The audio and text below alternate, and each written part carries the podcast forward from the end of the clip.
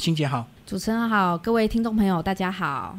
那一开始先跟我们听众介绍这个作家。哎，苏珊·福沃他其实是已已经是一个蛮知名的作家了。那他之前比较有名的一本就是情美国版的情绪勒索，嗯，对。然后在我们家还有另外一本叫《母爱创伤》。其实他的写作算是蛮有风格的啦，就是他的习惯都是先把呃他要点出的问题，他先把一些类型先把它分类出来。那分类出来之后呢，他会告诉你这些类型它有什么样的样貌。那最后他也会告诉你如何去面对这些问题，如何去解决这些问题，算是都是很实用的心理书籍。所以简单来讲呢，就是他针对这些问题所写出来的文章都很具体，包括这个呃有哪些类型的什么什么什么一二三四，那我们要对应的方式，我们有什么解决的方式一二三四，然后就是很具体、很条理的，对不对？对，所以他的书看起来是就是非常的实用，因为你真的可以。拿着它，然后按照它的步骤一步一步，可能去解决一些你生命当中的一些问题，这样。对，因为我们过去看很多心理书，有时候这就是因为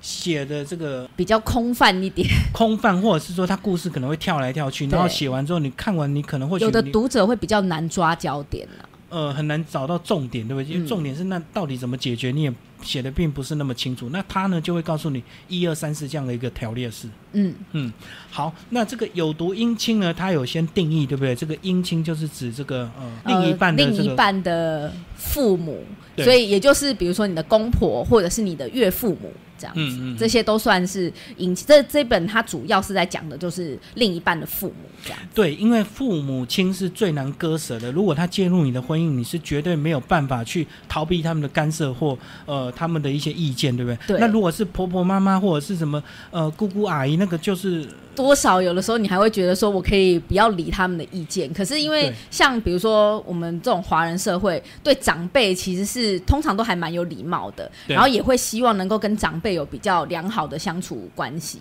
所以很真的很难放掉这一块啊。嗯，所以这本书呢，就针对公婆以及岳父母，呃，来先做一个。呃，他先把这个有毒阴亲先做一个分了几个类型，先帮我们讲这几类。好，他把有毒阴亲分成五个类别。那第一个类别呢是挑剔型的阴亲。那挑剔型简单来讲就是说，你做任何事情他都挑剔，他都觉得你做不好。嗯嗯。举凡是比如说你每天如何打扫家里也好啦，带小孩也好，照顾你的另一半也好，他都有各种各样的觉得说啊，你做的不好，你跟我做的都不一样，就是很多的。话可以说这样子，所以这方面的部分，其实有时候你会想说啊，他只好像只是挑剔，你好像不要听就没事的。可是其实那种经年累月下来，他对你来讲其实是一种压力，因为我们通常在婚姻关系里面都还是希望自己能够做的比较好嘛。那如果说你另外一半的父母常常挑剔你，可能最后你也会怀疑自己是是不是真的做的不好这样。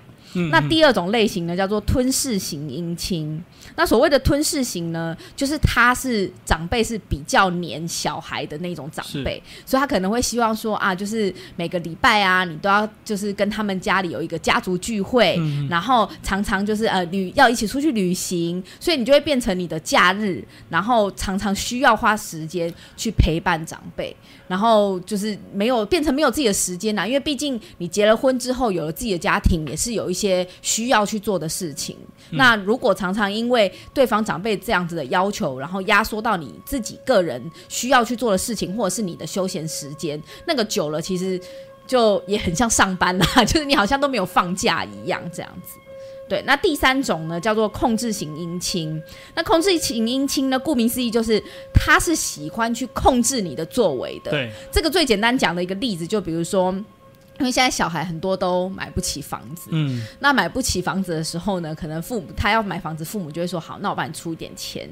可是我帮你出钱之后呢，你什么都要听我的，对对，你的房子地点要买在哪里，里面的装潢要怎么装潢？有的因为有的长辈在意风水嘛，因为年轻人比较不在意这些。那家具要买什么，可能都要听他的。那当然最后可能甚至孩子的教养也都要听他的。嗯，这种就是比较控制型的父母这样子。那再来另外一种叫做脱序型姻亲。那脱序型姻亲呢，指的就是说本身长辈有一些状况，比如说他可能有一些呃酗酒的问题，酒鬼，对，然后有一些甚至是比如说呃有些吸毒啊，或者这种或者是暴力的问题等等的这种，就他自己本身有很多的状况，那这些状况呢会过来影响到你现在的家庭。对，那其实最常我们大家社会上最常听到的就是呃，比如说像小舅他就是爱赌博，嗯嗯，那爱赌博他常常赌输之后，他可能就会回过头来就是要跟家里拿钱，就影响整个对，那他就会影响整个家庭的和谐嘛，对啊。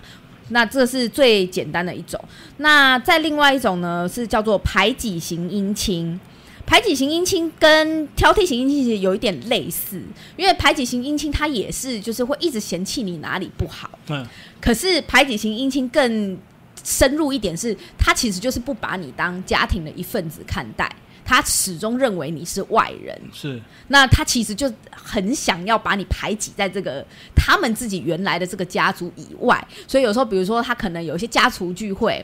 然后他跟你的另一半说，但他没有告诉你，或者是他叫你另一半，哎，不用带他来也没关系。是对，就是像这样子的方，他始终把你认为是外人，他没有要让你融入这个家庭的意思。那这种就是类型，就是排挤型姻亲。所以他这本书就讲了五个类型，就是挑剔型、吞噬型、控制型、脱序型，还有排挤型的殷勤。嗯，那这五种类型背后都有行为的一个真相，对不对？那在下一个章节讲到这个为什么会有这些行为，那背后的真相到底是什么？其实我觉得这个东西就是呃，都可以划归到就是讲一个自我的内在的部分，因为其实他们会这样做，都是他们相信他们自己看到的东西是对的，嗯，或者是说他们相信他们讲的话，或者是他们所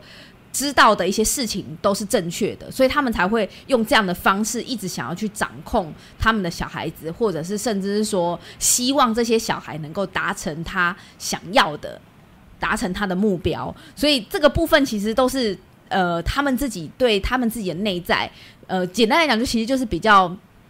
自我的中心的一些人啦。那他们会很希望，就是说，呃，其他人无论如何都要听他的。那他的小孩一直以来都是听他的，当然未来他的另外一半也是要听他的。那他们也会觉得说，呃，有时候是自己内在也会有一些他们自己的心魔。那所以。这个外来进来的另外一半就很像是，呃，可以借由攻击他来达到自己去缓解自己一些问题。可是问题是，呃，我们在婚姻关系里面，如果被这样攻击，或者是说被这样挑剔，那是。对自己来讲，其实也会造成自己一个很大的压力，还有你甚至会去想说，会有一些自卑感产生啦。对，其实这个就跟同事之间有时候这个贬低你的同事，你就能够凸显自己的优秀一样，对，一样的意思，对不对？对，没错，因为其实这类的人都他真的是自我中心比较强一点，比较没有去顾虑到别人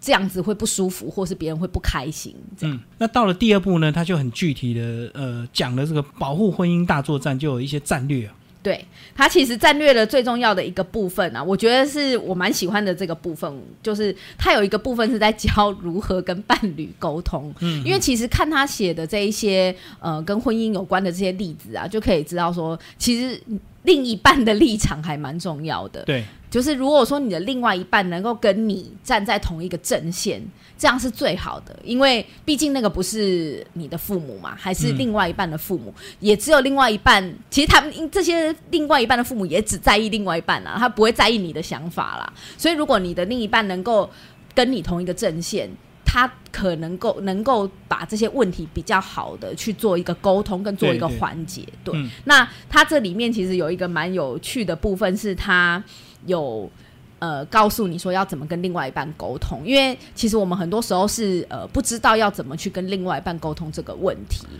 就是我们跟另一半沟通，让另一半去跟他的跟他的父母亲沟通。对对对。那通常呢，另一半常常会有像现在就是会有很多的借口，比如说回家他就说啊，我今天好累，我不想讨论这个问题。是。或者是他可能因为长久在父母亲这样子的教育之下，他对这个状况他会觉得说。这又没什么，你为什么要那么在意？那或者是说呢，他可能就会用各种理由想要逃离，他不想处理，他知道问题，可是他不想处理。那他这里面都会告诉你说，其实最好的就是说，你要能够好好的找一个时间，跟你的另一半坐下来沟通。不能是说用一些很零碎的时间，因为其实那个零碎的时间会影响你沟通的成效。对，那当然了，他其实里面还讲到一个，我觉得也是很有道理的，就是说，如果今天你觉得你的另外一半不是能够和你沟通这些问题的人，你可能要先解决这个问题。也就是说，你要先解决你夫妻之间的问题。才能够再去解决那个更大的问题，不然你夫妻之间的状况没有解决，其实是也没有办法帮你在跟姻亲关系上面有比较好的处理。简单讲，就是把伴侣要变先变成你的盟友，才有办法一起去面对问题。先变成神队友。对对对对。那呃，面对伴侣的一些回应策略，他在书里也有一些具体的一个方式，是不是温柔的言语力量也是蛮重要的，或者是充满爱的坚定这样。对，那其实他要讲的其实很简单，就是说，呃，一个是你要用一个比较和缓的态度，就是一般有时候我们抱怨可能会有很多情绪性的字眼，是啊，但是这些情绪性的字眼其实是无助于问题本身，所以他要的是你要用一个比较和缓的态度，然后直接把你所想要的，比如说，呃，我要告诉你说，我不想要每个周末都陪你的父母吃饭，这是一个直述的句子。但有的人可能会讲说：“哦，我每个礼拜都要跟你的父母吃饭，我真的好累。”这就是比较情绪性的语言。那你用这种情绪性语言的时候，其实对方也会情绪，也会被你挑动那个情绪，那可能最后就谈不下去。所以他需要你用一个比较坚定的语气告诉他，就是说：“我不希望之后每个礼拜都要跟你的父母见一次面。”直接坚定的告知，直接坚定的告知，但是又不是说那种带有一些情绪化的反应，这样。那这是这个是比较坚定的立场，你坚定的立场告诉对方，对方也会知道说，哦，原来这件事情对你来说是你没有办法接受的。对，因为如果你带有情绪，你的另一半就会误以为说你为什么呃不孝顺他的父母，对不对？对，他也会有他自己的情绪，他可能一听到你这个，他就会说我也很累啊，就是那这样子那个问题就被扩大了，而且那不是你真的觉得可以处理的嘛？那就是你就会想说那。这个东西这样子完全失焦，那你也无法处理你原本想要处理的问题。嗯，其实欣杰刚刚讲那些很多这个类型啊，我就突然想到一个例子，比如说，如果说你的房子是父母亲买的，那父母亲还会认为这房子是他给你的，所以他可能会有这个房子的钥匙，所以他是不是就很习惯拿钥匙就开了进去？那儿子可能不以为意，可是如果你身为媳妇，你就很不自在，对不对？对啊，可能在家，因为你可能在家里就穿的比较轻松，比较轻松。那突然这个公公婆婆跑进来，就很尴尬，蛮尴尬的。所以像这种也是要很具体的一个，直接告诉你的另一半，你不喜欢这个样子。对，而且我觉得这种事情就是当你两个人都站在同一阵线的时候，你才有办法能够去比较好的处理。不然有的时候你在那边，也许你想说好，那我。自己来跟公婆反映一下好了，结果你的猪队友还在旁边说不会啊，我觉得这样又没有怎样，那你就完全是大概内心里只想赏他一巴掌之类的吧？对啊，呃，如果说他们认为这个房子真的是他们买给你的，那他们当然就会他们立场会很坚定，是他就觉得我本来就有权利